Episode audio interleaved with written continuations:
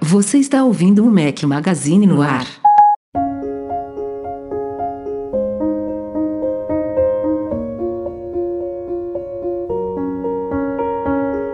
I'm going on during this time. I feel there's no one to save me.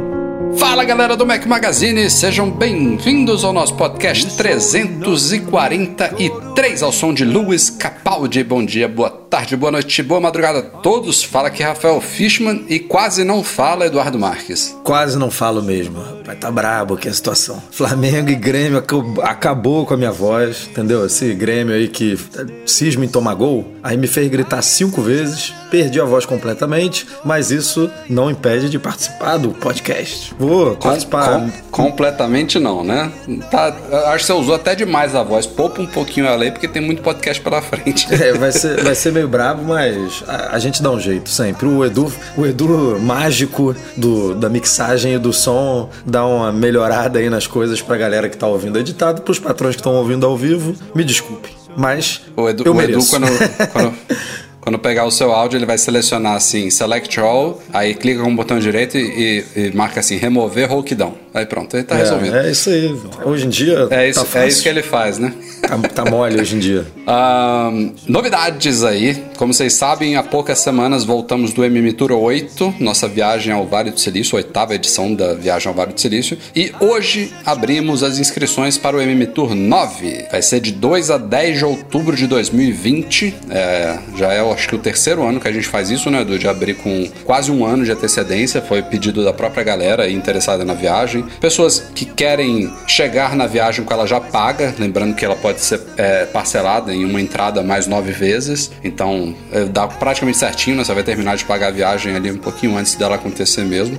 É uma ótima e principalmente para a galera se programar, né? Tirar férias de trabalho, comunicar família. Tem muita gente que vai, né, em família, tem pai, filho, tem casal e tudo mais. Então, isso tem funcionado muito bem. Renovar Já... passaporte, renovar é... visto. Não, tem gente vai que nem tem, né? É, vai comprando os dólares aos pouquinhos, né? Compra um pouquinho agora, um pouquinho em janeiro, um pouquinho em março, e aí vai, vai diluindo aí esse dólar maluco. Que... É, eu, eu tô avisando aqui, eu não sei se no momento que vocês estiverem ouvindo esse podcast, as inscrições ainda vão estar abertas É, como sempre, a demanda está muito boa, a gente fica muito feliz com isso. É, em teoria, né, Edu? A gente já até tem o grupo fechado, mas a gente sabe que as pessoas às vezes se cadastram e aí vão avaliar de fato, vão ver se pode, se não pode. A gente já teve não, até e, um, e, é o, e é o certo, né? Se cadastrar claro, para garantir claro, a vaga garantir e aí a vaga. depois, depois ver se, se a data bate, se a data é agradável ou não. Mas primeiro você vai lá e bota o seu nome para. Já teve um que, inclusive, mandou um e-mail pra gente falando: Poxa, eu me cadastrei, mas eu já queria informar para vocês que infelizmente não vai dar. Eu tentei aqui já comunicar férias do meu trabalho, mas parece que vai ser numa época de evento e tudo mais. E o cara já. Pra vocês verem como é que funciona nessa dinâmica. Então, a gente deixa as inscrições abertas até um, um, um tempo assim que já tem uma quantidade significativa de pessoas. E aí depois a gente realmente fecha porque a gente sabe que vai ser improvável que, que, que as pessoas sejam contatadas. Né? A gente tem 12, no máximo 13 vagas né, no, na viagem. Nossa van tem 15 lugares, contando comigo e com o Edu. Então, é, fica aí a dica. Quem tiver interesse, caso ainda estejam abertas as vagas, passa lá em macmagazine.ol.com.br barra tour, que tem todas as informações, datas, programação, preço, forma de pagamento, etc e tal. E é, estamos mantendo o nosso ritmo bom no YouTube, né, Edu? É, uma nova era aí do Mac Magazine. É... Mac Magazine 2.0, 3.0, 4.0, sei lá qual, qual, qual versão que nós estamos, né? É, ao, ao menos no YouTube é, é tipo 2.0 mesmo. No resto já deve ser 36.0. Mas. Estamos que nem os navegadores, né? Chrome, Opera, que está em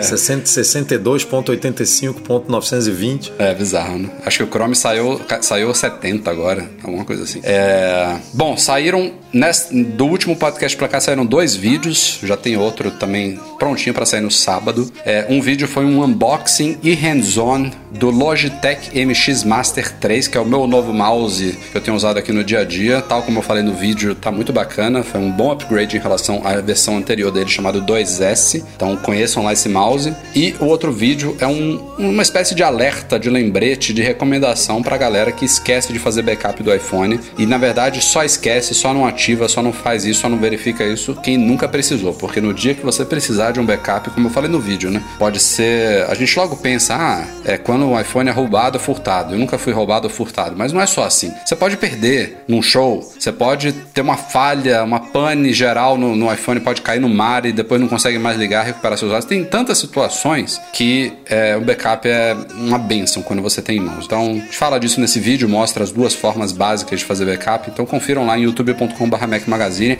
Assinem o nosso canal, deem um joinhas lá nos vídeos para ajudar a gente, para dar um gás aí pra gente é, conseguir divulgar cada vez mais esse novo meio. Novo não, né? Novo porque a gente está se dedicando muito mais a ele agora, mas é um meio de comunicação entre os vários nossos que a gente nunca se dedicou como tem tentado se dedicar agora. Então a gente agradece aí o apoio de vocês. Isso aí. I was getting kinda used to being someone you loved.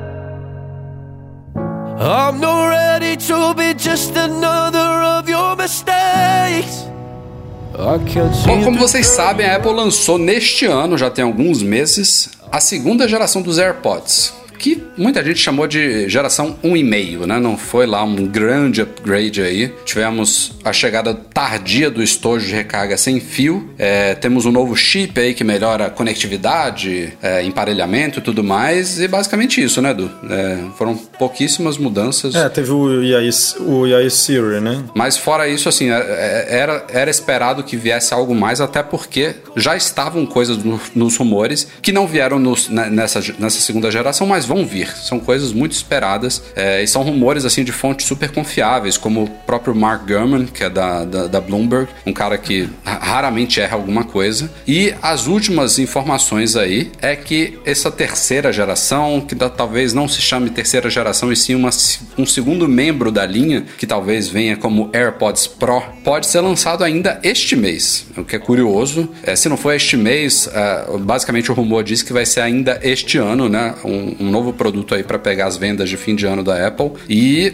a principal novidade ou diferencial desse modelo Pro seria o cancelamento ativo de ruído. Para quem não sabe a diferença de cancelamento ativo e cancelamento passivo, ou o cancelamento passivo também pode ser chamado de isolamento acústico. É quando você coloca um fone na orelha, pode ser um fone intra-auricular, como é a proposta desse novo AirPods, segundo os- os vazamentos, que é aqueles, são aqueles fones que entram um pouquinho no, no canal auditivo, normalmente usam alguma borracha, algum silicone ali, tampam o canal. Então você, só de colocar ele sem, sem ele estar ligado, sem nada tocando, você já tem aquela sensação de isolamento. Ou então aqueles fones grandões que tampam a orelha toda, ou até ficam por cima de toda a orelha, que também quando você coloca ele na cabeça, você já tem uma sensação de isolar a parte externa. Isso é só o chamado de cancelamento passivo ou de isolamento acústico. A ideia é que esses AirPods novos eles têm um cancelamento ativo, que é uma tecnologia que já tem alguns anos de mercado aí, que emite ondas sonoras que cancelam o som exterior. Então ele tem um microfone que está analisando o tempo todo, em tempo real, ali, em uma fração de segundos, o som ambiente. E aí,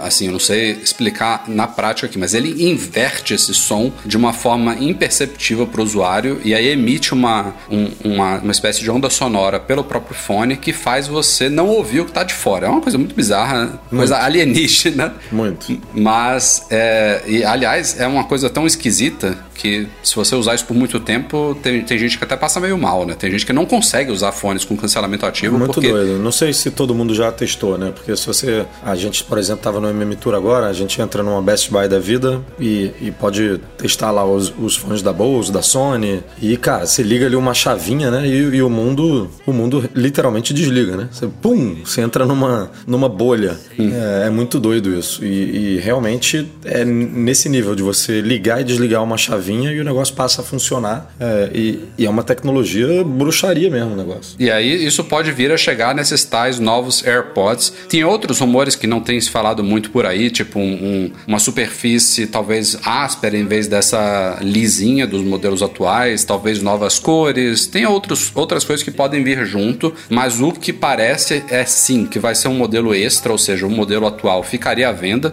inclusive pelo preço atual. A expectativa é que esse novo modelo custe mais caro, talvez ali na faixa de uns 250, 260 dólares. Lembrando que o atual custa 160 para a versão com estojo tradicional e 200 dólares para a versão com estojo de recarga sem fio. Estou falando em dólares aqui para facilitar a explicação. Tem os valores em reais também lá no site da Apple para quem quiser comparar. Como os rumores citam valores em dólar, fica mais fácil a gente ter uma ideia de preço aí. Então seria 160, 200 e o outro talvez 250, 260 dólares. Por isso que eu digo que deve ser um modelo extra na linha que pode vir a ser chamado de AirPods Pro. E aí o design também, né? Já viu uma imagem aí, teve ícone vazado no beta do iOS e tudo mais. Deve ser um pouquinho diferente, um pouquinho mais gordo, com uma perninha menor, um esqueminha assim parecendo um secador de cabelo de novo, diferente do atual e, e intra-auricular, como eu falei. Então ele vai ter os dois tipos de cancelamento, ativo e passivo. Vamos ver como é que funciona isso, como é que vai ser a questão de bateria. Como o Edu falou, isso pode ser ativado e desativado e tem alguns fones, inclusive, que você tem um controle granular da, do cancelamento ativo. Então você, você não só liga e desliga, você pode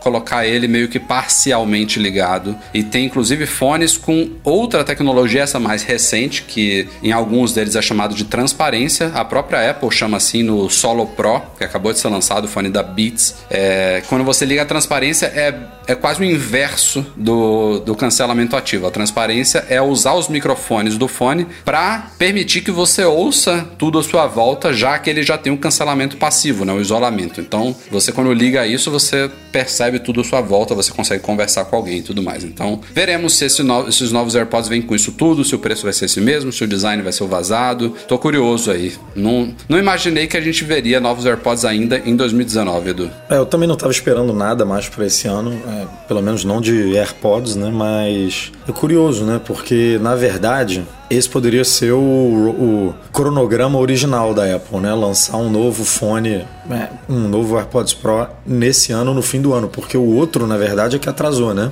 Uhum. Por conta daquele problema lá de AirPower e tudo, que é, a Apple aparentemente segurou o máximo que deu ali os AirPods, porque ela queria lançar todo o seu ecossistema ali de recarga sem fio junto, né? Mas é não verdade. conseguiu, porque a gente sabe que o AirPower micou totalmente. Então, ele claramente chegou atrasado, esse é, AirPods de segunda geração. E aí ele meio que ficou muito próximo, né, né desse de terceira geração ou desse AirPods Pro. Então, é, mas aí a Apple não tem assim, não vai ficar segurando o produto que está pronto por causa disso, né?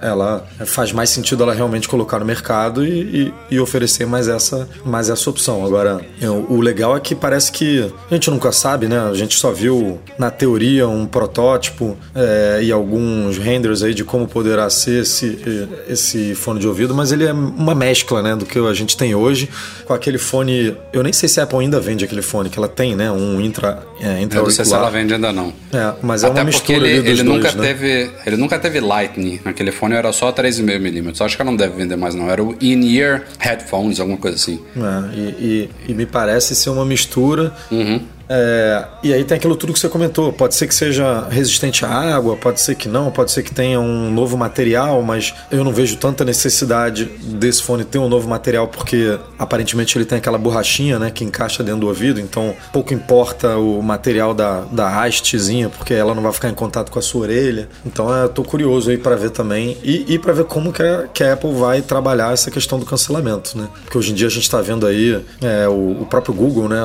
anunciou os, os novos fones de ouvido deles que você encosta e aí ele deixa o áudio passar, né? Para você poder ouvir o trânsito e, e uhum. o que, que, a uhum. pessoa tá falando. Ele é, ele é bem inteligente nesse sentido. Ou não, né? Porque só vai chegar no final de 2020, então a, o negócio nem funciona ainda é, do jeito que eles querem. Mas a ideia é que o fone seja é, bem tipo inteligente. Power, né?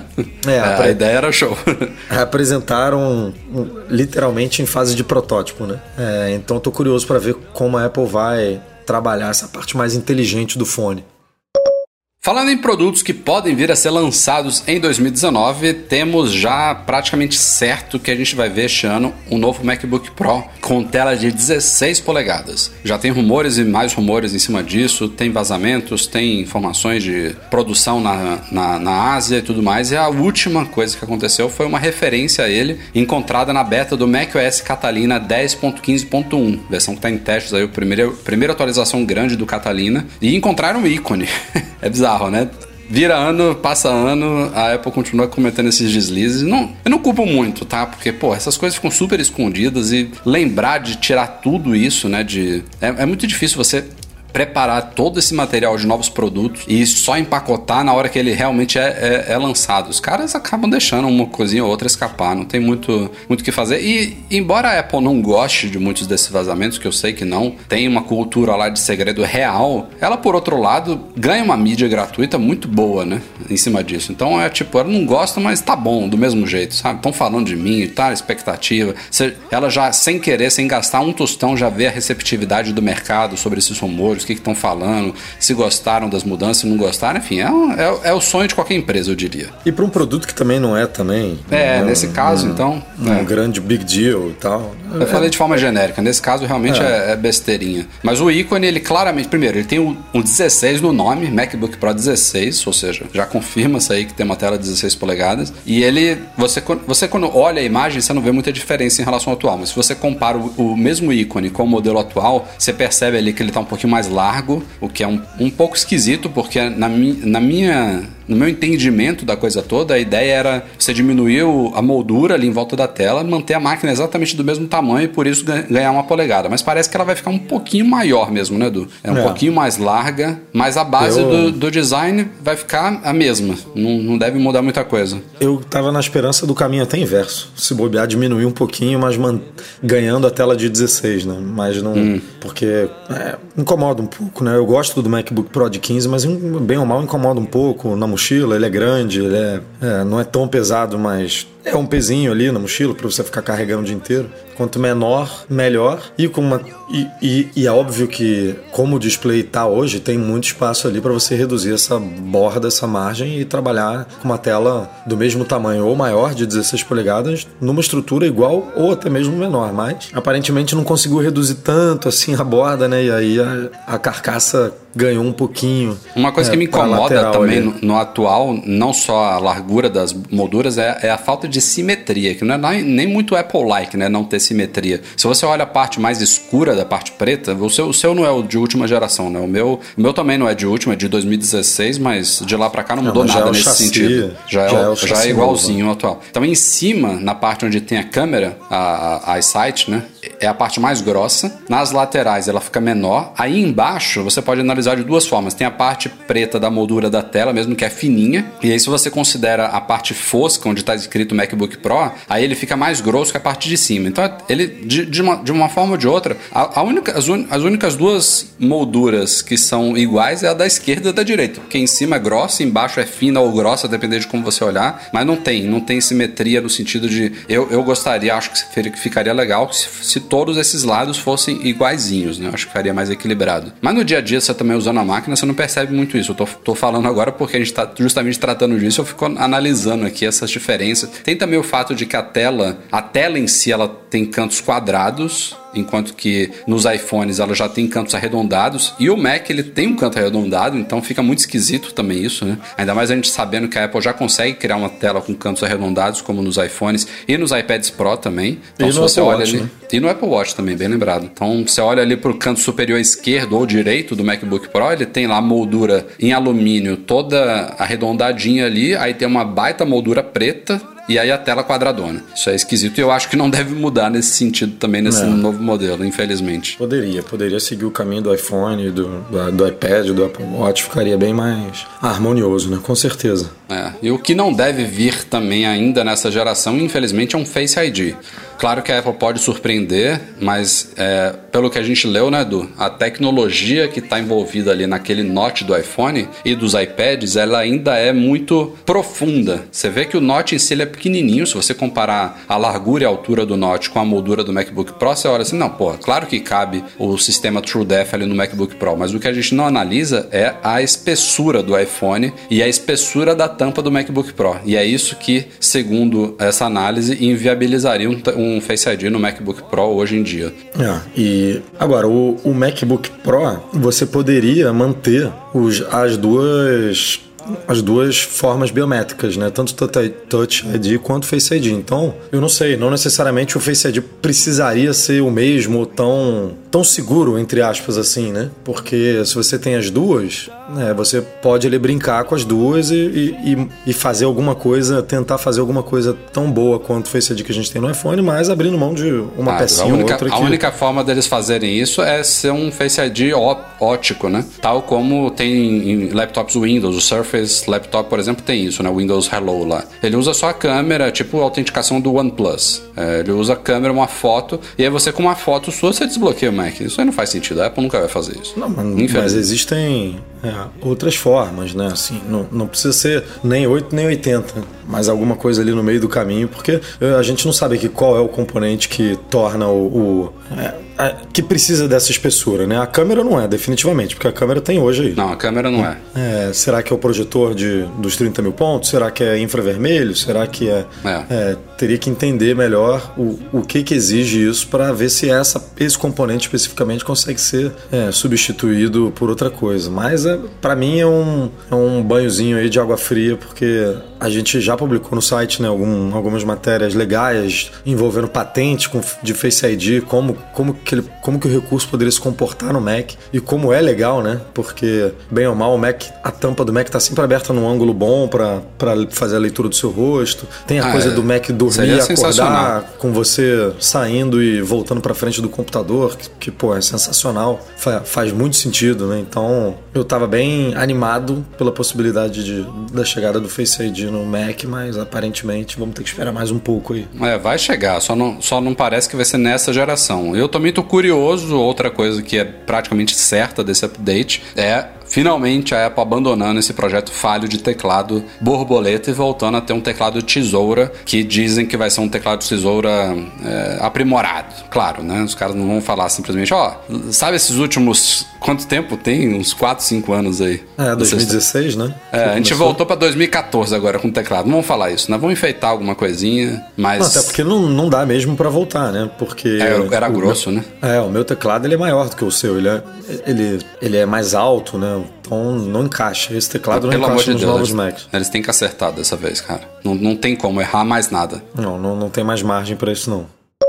Toda novela tem múltiplos capítulos e a do Apple Watch Series 5 no Brasil acaba de ganhar mais um, acaba não, tem alguns dias. A gente falou no podcast passado aí da coisa da Claro ter deixado de funcionar, da Vivo ter começado a funcionar e a última informação é que voltou a funcionar na Claro. Então, Neste momento, enquanto a gente fala com vocês, é, quem comprou um Apple Watch com conectividade celular nos Estados Unidos, que tem as mesmas bandas 3 e 7 dos modelos europeus e brasileiros, quem comprou tá conseguindo ativar e usar perfeitamente nas duas operadoras que já suportam o Apple Watch no Brasil, que é a Vivo e a Claro. A TIM está em planos, é em testes, e a Oi, enfim, ninguém se importa com a Oi.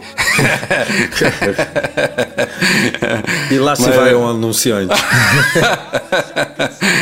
é... Mas enfim, tá funcionando. A gente tá ainda. Na verdade, a gente já podemos dar um, um, um spoiler aqui no podcast. A Claro já confirmou para o Mac Magazine que vai funcionar na boa, é, que é oficial, não é um bug. A gente só, só tá esperando a resposta definitiva da Vivo para a gente soltar uma nova matéria lá no site, ou seja, então é bem provável que a Vivo também confirme que vai funcionar. A gente já viu não até tem um... porque Não tem porque uma funcionar e a outra não, né? Não, é, já até vimos não. uma imagem interna que a gente não pôde divulgar, né, é. do que também corrobora é. isso, então... Se a Apple liberou a Claro para suportar, vai liberar vivo também. Não vai, tem, é. Assim que a gente tiver o, isso não o, ser assim. o posicionamento oficial, a gente publica lá no site. Mas falando aqui para quem é ouvinte do Mac Magazine no ar, pode comprar o Apple Watch Series 5 americano. Vai funcionar na Claro, vai funcionar na Vivo. Se a TIM entrar na onda, vai funcionar. Se a maravilhosa Oi, a melhor operadora do Brasil, entrar também na onda, vai funcionar também.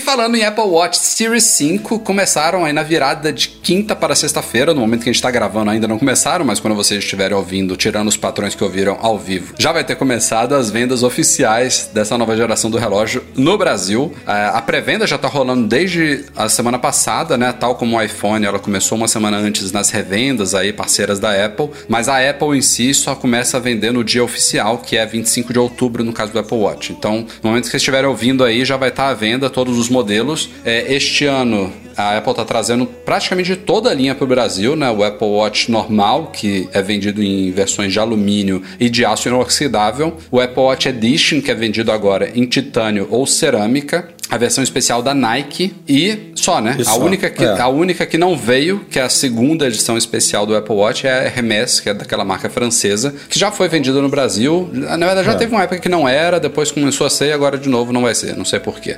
É, inexplicavelmente. Talvez porque é a mais cara não- de todas, talvez não tava tendo muita saída, vai Ah, saber. já vendeu o relógio aqui de 100 mil reais, porra. Não É, verdade. um de, É, de não sei qual um foi, não. pouquinho mais caro que o Edition. Não, É. não- Os não preços motivo. deste ano, o modelo mais baratinho de alumínio, 40mm, começa em 4 mil reais. E aí daí pra cima. Chega até a 12, 12,400 ou 12,500, se não me engano. Eita. Que é o, o de cerâmica de 44 milímetros, né? É. Falando dessas edições especiais, é curioso, né, do como ela não, não, não fechou novas parcerias nisso, né? Já tem anos que é só Nike e Hermès. Eu achava que aos poucos ia entrar um, entrar outra, saía uma antiga. Eles ficaram nessas duas mesmo. É, eu acho que faz sentido é, manter, porque são realmente grandes parceiras, né? A Nike é parceira da Apple há muito tempo, desde a época do Sim, iPod, sim. né? Que você botava aquele negocinho dentro do tênis e ele sincronizava com o iPod para você poder correr e monitorar os exercícios. O Tim Cook faz parte do conselho é, da Nike, então as empresas são realmente muito parceiras. É, e a Hermes é mais um, aí foi mais uma, uma parceria mesmo de, de moda, né? Provavelmente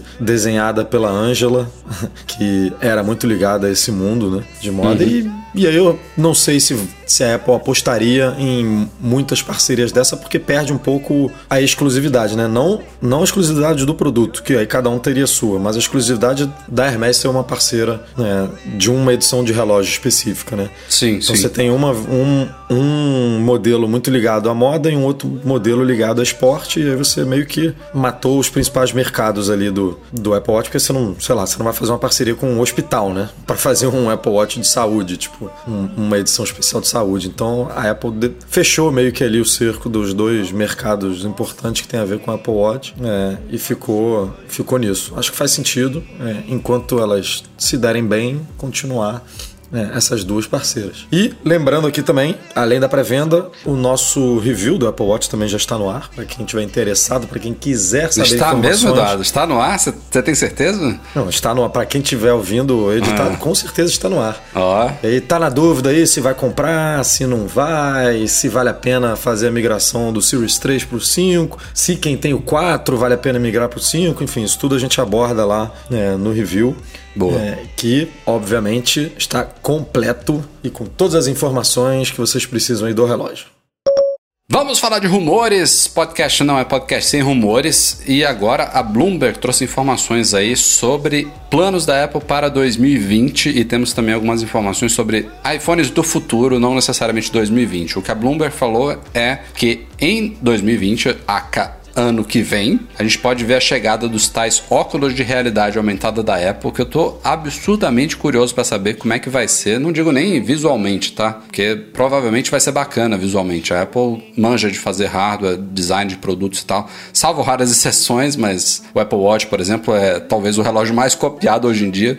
É, tirando esses de grife e tal, que são, que são clonados e tal, pra, pra galera ostentar, mas assim, pensando num design moderno de relógio, o que mais tem é cópia do Apple Watch. É, eu não duvido que, seja, que sejam óculos bacanas, né? Um, talvez um, alguma coisa que estimule muito as pessoas usarem, que também tenha muitas variações aí de estilos, tal como o Apple Watch, de ser um dispositivo pessoal e tudo mais. Só que eu queria entender esse produto, entendeu? A gente já viu o exemplo do Google Glass, a gente já viu exemplos de óculos que não são de realidade aumentada, mas sim de realidade virtual, que são óculos que você não usa no dia a dia, você coloca para você realmente sair da sua realidade e entrar numa virtual. E eu acho que não vai ser essa a proposta da Apple. Então, quero entender realmente. Tudo indica que ela está trabalhando em algum produto desse tipo, ela tem investido muito em AR, tem um framework que está evoluindo a passos largos aí, que é o ARKit, tem muitos aplicativos aí fazendo uso dessa tecnologia. Praticamente toda keynote de iPhone tem alguma demonstração de ARKit, então a Apple tem muito interesse nisso. O Tim Cook já falou que a Apple tem muito interesse nisso. E as informações são, são fortes aí em relação a esse futuro produto. Então, parece que em 2020 ele vem por aí. E a outra informação que a Bloomberg trouxe também é que em 2020, a gente deve ver a consolidação de algo que já se espera há alguns anos, que é a chegada dos primeiros Macs com chips próprios da Apple. A gente vê aí os, os avanços também anuais aí dos chips que vem desde o A4 no iPhone 4. Teve toda, cada ano tem saltos grandes aí. Neste ano a gente teve não só saltos em performance que foram significativos, mas principalmente em eficiência energética. E aí a grande expectativa é como é que vai ser um chip da Apple que não precisa ser tão compacto e tão eficiente, não só em consumo energético, mas também em dissipação de calor, como esse que tem que estar nos iPhones e nos iPads. Então, isso, isso, promete muito e a gente deve ver os frutos disso chegando em 2020, né, Edu? É, eu tô curioso também para entender melhor esse óculos aí, porque para mim é, é, difícil ver a Apple entrando num mercado tão de nicho, né? A gente vê a Apple fazendo produtos de nicho, como por exemplo o iMac Pro, o Mac Pro, mas eles fazem parte de uma linha de produto que não é nada de nicho, né? Que são é, computadores, desktop, notebook. E aí ela tem um notebook, um computador para cada público, digamos assim. Agora, relógio não é um público de nicho, né? É, smartwatch hoje em dia não é mais, fone de ouvido sem fio não é mais, smartphone não é, tablet não é. Tipo, ela não tem produtos né? Como por exemplo um óculos de realidade aumentada, né, que aparentemente não tem um mercado enorme um negócio desse, né? São poucas as pessoas que comprariam, a não ser que a Apple venha realmente com o pé na porta e faça alguma coisa incrível que todo mundo olhe e fale, putz, como é que eu vivi sem isso até hoje? O que eu acho muito difícil acontecer com um produto como esse. Então, o Apple Watch não foi assim, né? Ele tá aos poucos se tornando, né? Cada geração Desse ano, uma exceção, como a gente vai ver no seu review provavelmente, mas cada geração ele traz novidades que vão tornando o produto mais interessante ou até indispensável para algumas pessoas. A primeira geração acho que não era bem assim. Era um item de desejo, a galera que ama a Apple queria. Não, e, mas é um gente... relógio, né? Assim, relógio as pessoas costumam usar. Óculos também, mas o, a, o óculos de realidade aumentada não é um óculos normal, né? Tipo, eu não consigo ver a Apple, por exemplo, aquele óculos que a gente viu lá no, na, da Bose, né? No, quando a gente estava no MM Tour, que tem, é, fone, tem um fone de ouvido embutido, né? Ele é um, um óculos que você escuta música, basicamente. Uhum. Ele é um óculos normal, né? Que você usa para sair na rua, para ir à praia e tudo. Um óculos de realidade aumentada dificilmente vai ter um visual de um óculos, né? Que você pode usar, tipo, disfarçado, digamos assim. Ele é um trambolhão lá. É, que você encaixa o iPhone ou não encaixa, enfim, a gente precisa ver como é, precisa entender como é que vai ser isso, mas dificilmente vai ser um óculos tipo um Ray-Banzinho da vida que você bota pra, pra sair no sol e, e ele vai ter alguns detalhes, algumas coisas de realidade aumentada para ajudar, por exemplo, você a, a, se deslocar pela cidade ou a, a, se comunicar com outra pessoa, enfim, é, é, difícil imaginar isso hoje, né? Então é difícil ver que quem compraria, quem apostaria num negócio desse. A Apple deve estar realmente com alguma coisa, com alguma carta na manga aí para esse, esse produto. E com relação aos Macs, está animado? Cara, com relação aos Macs, eu, eu tô é, muito animado por conta do da dependência que a Apple tem hoje da Intel, né? Que isso a gente já viu que prejudicou ela em algumas, algumas frentes, né? A gente já viu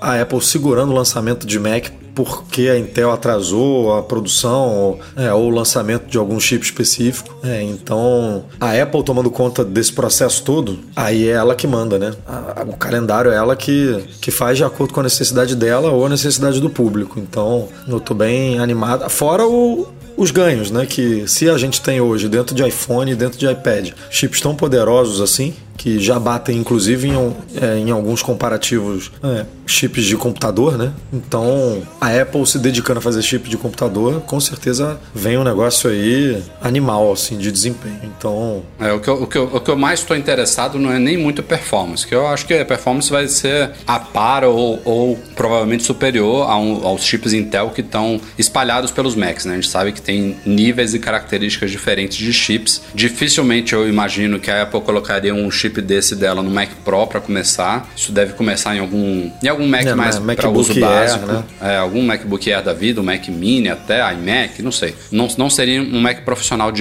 para começar a história, mas o que eu mais estou empolgado realmente é a parte de eficiência energética. A gente, sei lá, acho que vai ter um salto significativo aí de você poder pegar um MacBook e aí ele ter uma bateria dessa que dura facilmente um dia inteiro mesmo de trabalho sem, sem preocupação, entendeu? Coisa que nunca teve no Mac, né?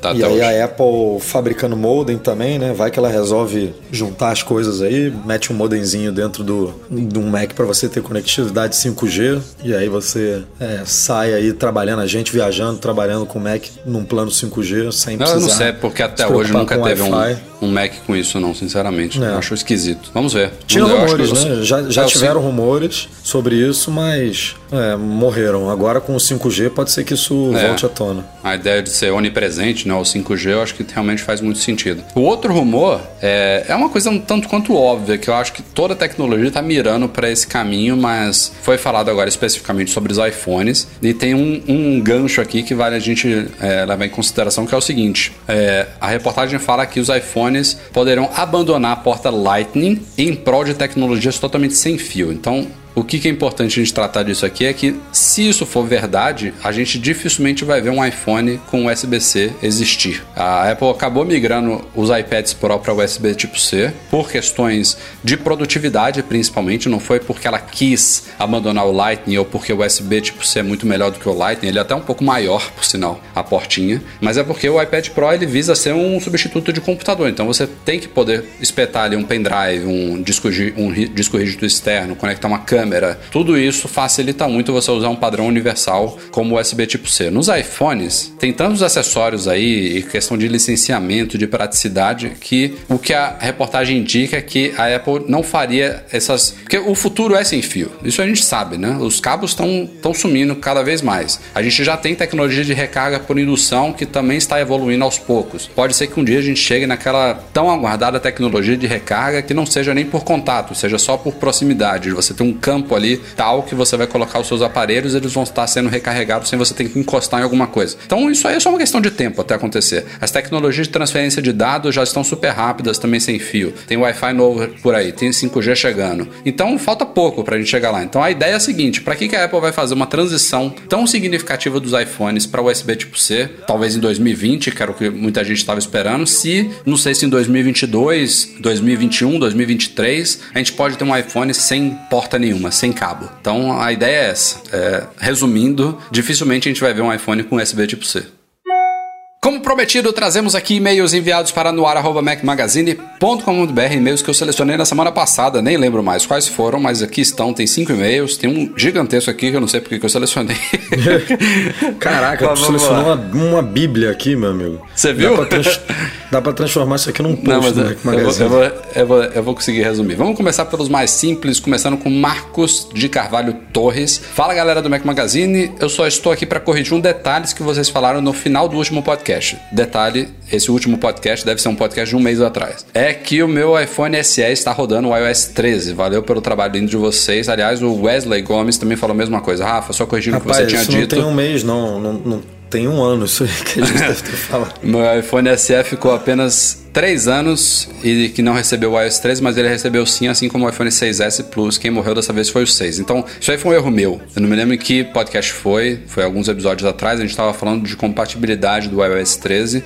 É, e a aí gente eu acho que. discutindo o, o, o possível novo SE2, né? Que teria o chip Isso. A13, até quando ele, É, é. ele ia, ia viver, né? Enfim. tá. E aí eu acho que eu me confundi, eu falei que o SE não recebeu o 13, mas recebeu sim. O SE ele tem os in- a parte interna do 6S, ele só tem uma carcaça do 5S. Então tá aí a errata, a tardia errata publicada, desculpem. É, se você tem um iPhone SE, você acredi- agre- acreditou em mim, abra a atualização aí dos ajustes que vai ter um update do iOS 13. Vamos lá, Eduardo Papa, Belo Horizonte. é, olha aí, tá vendo? Num episódio anterior. Ah, não. Ele, ele tá falando de uma forma genérica. Acho que foi o 298 ou 299. A gente tá no Porra, 343. Olha, já- isso aí já tem. Imagina. Esse aí tem literalmente um ano. É, ele havia relatado que o Apple Watch Series 2 dele havia entrado água e ele levou numa assistência técnica em BH, foi pessimamente atendido, acabou falando diretamente com a Apple, acabou pagando pelo conserto e troca do aparelho e. Ah, não, ele, ele não, não topou pagar pelo conserto e troca do, do Apple Watch e deixou ele guardado. Tava usando da esposa dele nesse tempo, a esposa se deu mal, mas para surpresa do Eduardo, no mês passado, eu acho que foi no mês, mês, passado mesmo, a gente informou sobre o recall de Apple Watch Series 2 de alumínio. Se eu não me engano, é um recall que eles estão rachando sozinhos, alguma coisa assim. É, e aí ele pegou esse Apple Watch dele que estava guardado na gaveta e verificou de fato que tinha um rachado lá na lateral, que não estava muito aparente, mas que ele foi analisar com base na nossa reportagem. É, e resumo da ópera, ele conseguiu abrir um chamado no suporte, levou na, numa iPlace lá do, do Shopping Pátio Savassi, lá em BH. Foi muito bem atendido dessa vez, ainda bem. E é, trocaram o Series 2 dele por um Series 3, melhor ainda. Então o, o Eduardo conclui aqui que é, tá certo, todo mundo sabe que os produtos Apple são caros, mas, palavras dele aqui, convenhamos que nenhuma outra marca lhe dá um produto superior como troca de garantia num recall assim. Simplesmente estou feliz. Então, um final feliz aí pro, pro Eduardo e pra esposa dele que voltou a ter um Apple Watch também. E histórias como essa são bastante comuns, né? Não só envolvendo relógio, mas envolvendo Mac, envolvendo iPhone, iPad. A gente, teve- a, gente, a gente viu até uma recentemente, né, do, de um, de um, de um É. iPhone. Como é que foi a história? Não foi, não foi com a Apple propriamente dito, né? Parece que foi com um Submarino ou alguma outra Ah, loja. é. Foi um cara agora, cara- né, que comprou É, o. Comprou na pré-venda. o- um i- ele comprou um iPhone 11, não vou lembrar o nome dele aqui. Não, desculpa, não, ele, ele comprou acho que um, um 10S ou 10S Max. Não, não, ele a- comprou, um 11, ele comprou um 11 Pro de 256 dourado, aí não tinha, e aí a Apple, ou a loja, né, o Submarino, perguntou pra ele se ele topava receber um 11 Pro Max dourado. Ah, foi isso? Só que não de 256, de 512, porque era o que tinha no estoque. Bizarro, E aí ele falou, óbvio, tipo, manda aí.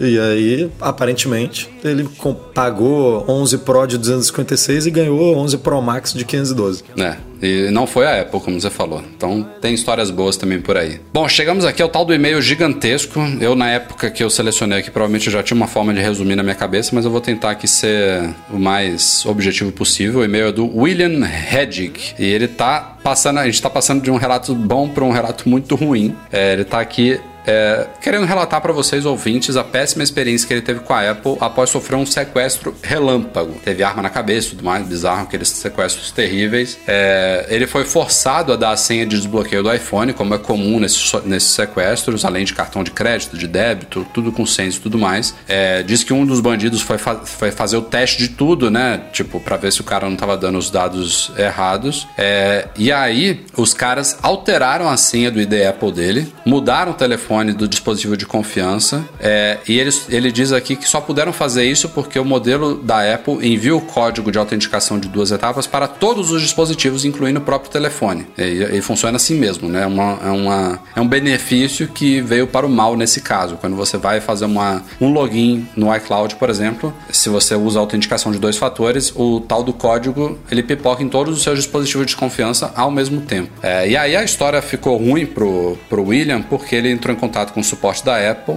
mas os caras negaram ajuda, disseram que pra, pra, por questões de proteção de privacidade não tinham como acessar a conta dele e tudo mais. E o William basicamente perdeu todos os acessos aos dados dele, é, que estão vinculados ao tal do ID Apple que foi sequestrado em definitivo pelos caras, né? É, então ele perdeu no sequestro produtos materiais, que a gente sabe que é terrível perder, mas você saindo vivo e, e- e- e sem ferimentos de um sequestro desse, isso tudo você recupera aos poucos, mas certamente mais do que o prejuízo do- dos aparelhos que ele perdeu aí, o fato de não conseguir mais acesso à, conta dele, né, com fotos e tudo mais, é, é, é bizarro. E aí os caras do suporte Apple orientaram ele a contratar até um advogado que uma carta para o departamento jurídico da Apple, talvez eles poderiam descobrir qual o número do novo dispositivo de, de confiança colocado pelos bandidos e talvez recuperar a identidade, enfim.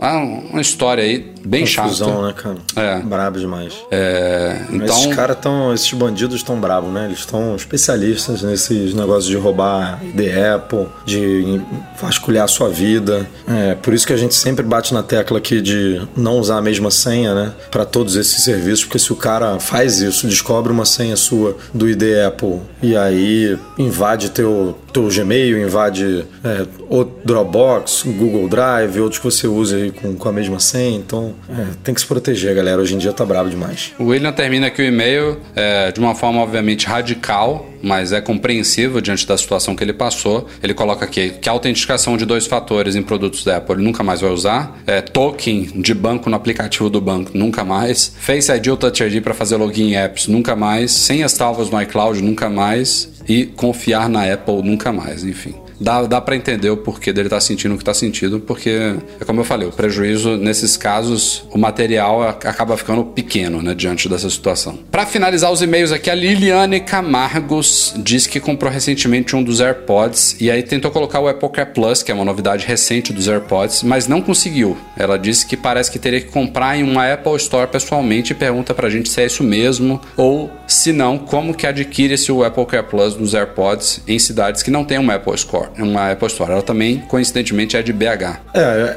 o, o Apple Care, na verdade, é, há pouco tempo era possível. Primeiro que a Apple limita a 60 dias, né? O, a compra do Apple Care. Então, se você comprou um produto novo e não pagou o Apple Care na hora lá que você comprou o produto, você tem até 60 dias para fazer essa garantia estendida. É, há pouco tempo era possível você fazer isso pelo site. Você entrava no site americano da Apple, mesmo é, estando aqui no Brasil, você entrava no site e você conseguia botar lá as informações do seu cartão de crédito, tinha que é, fazer uma gambiarrazinha ou outra com o endereço de. É, o billing address, né? Que eles chamam de endereço de cobrança do cartão de crédito, porque se você mora no Brasil, obviamente o seu cartão é daqui e eles, como o site é americano, você não tinha como colocar um endereço brasileiro. Então você colocava qualquer endereço americano lá que normalmente funcionava. Mais de um tempo para cá, a Apple simplesmente mudou esse, a forma como esse sistema funciona e a gente até tem um artigo sobre isso no site. É, e, e não é mais possível, pelo menos não facilmente, comprar esse Apple Care. Agora tem que ter. Se antes era um, exigia um pouquinho de gambiarra, agora é tipo uma gambiarra a nível é, extremo, assim, porque precisa ter um cartão de crédito específico. Não lembro se era Mastercard com numeração tal. Tipo, os Nubanks encaixam muito bem nisso. E aí você tem que escolher a opção parcelado em vez da opção à vista. Enfim, tá tudo lá no,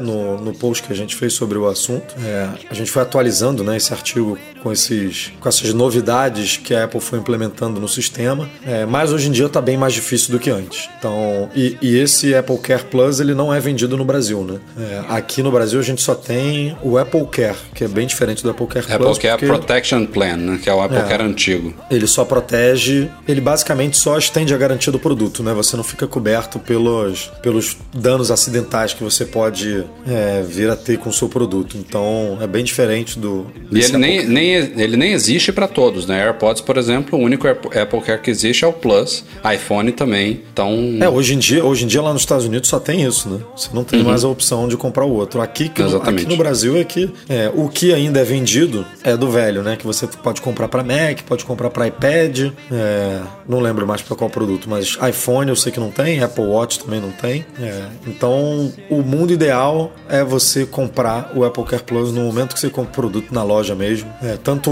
online, né? Na loja online, é, quando você em pré-venda de iPhone, por exemplo, muito mais fácil você comprar já com Apple Care lá do que você botar depois, porque o sistema é diferente. Então, a nossa dica aqui é sempre botar na hora de comprar o produto mesmo. Counting days, counting days since my love up and got lost on me. E é isso aí, galera. Este foi o Mac Magazine no ar 343. Eduardo Marques, parabéns, você conseguiu chegar ao fim. Consegui. Não sei como é que vai estar a voz amanhã, né? Porque dois dias Amanhã não precisa de voz, já gravou o podcast já. botando ela pra trabalhar, mas tô feliz que eu participei, consegui participar do podcast e mais feliz ainda de ver o Flamengo na final. Ó, a gente dificilmente pede isso aqui, mas de vez em quando vale lembrete aí. Você que curte o nosso podcast, passa lá na iTunes Store, procura pelo Mac Magazine no ar e dá a sua nota, a sua avaliação do nosso podcast, é importante pra, pra, pra gente. Exatamente. Dá Dá pra fazer isso lá no estrelas. SoundCloud também. É, tem que ser cinco estrelas. Se for menos que isso, não vai lá não. Fica aí onde você tá, vai fazer outra coisa. vai, vai avaliar outro podcast, vai. O nosso deixa só os cinco mesmo.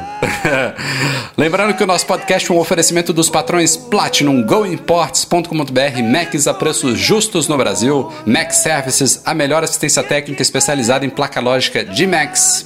Monetize a solução definitiva de pagamentos online e fica também um agradecimento a toda a galera do Patreon e do Catarse, especialmente os nossos patrões Ouro, que tem gente nova aqui, Edu. E eu faço Opa. muita questão de ouvir de, de ler esses nomes aqui todo o podcast, porque é uma galera que faz a diferença aí, que certamente nos ajuda muito a manter o projeto de pé. Vamos lá.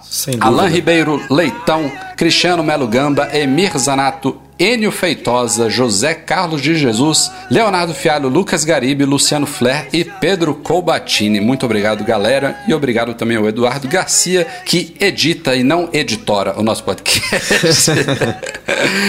obrigado a todos pela audiência e até semana que vem. Tchau, tchau.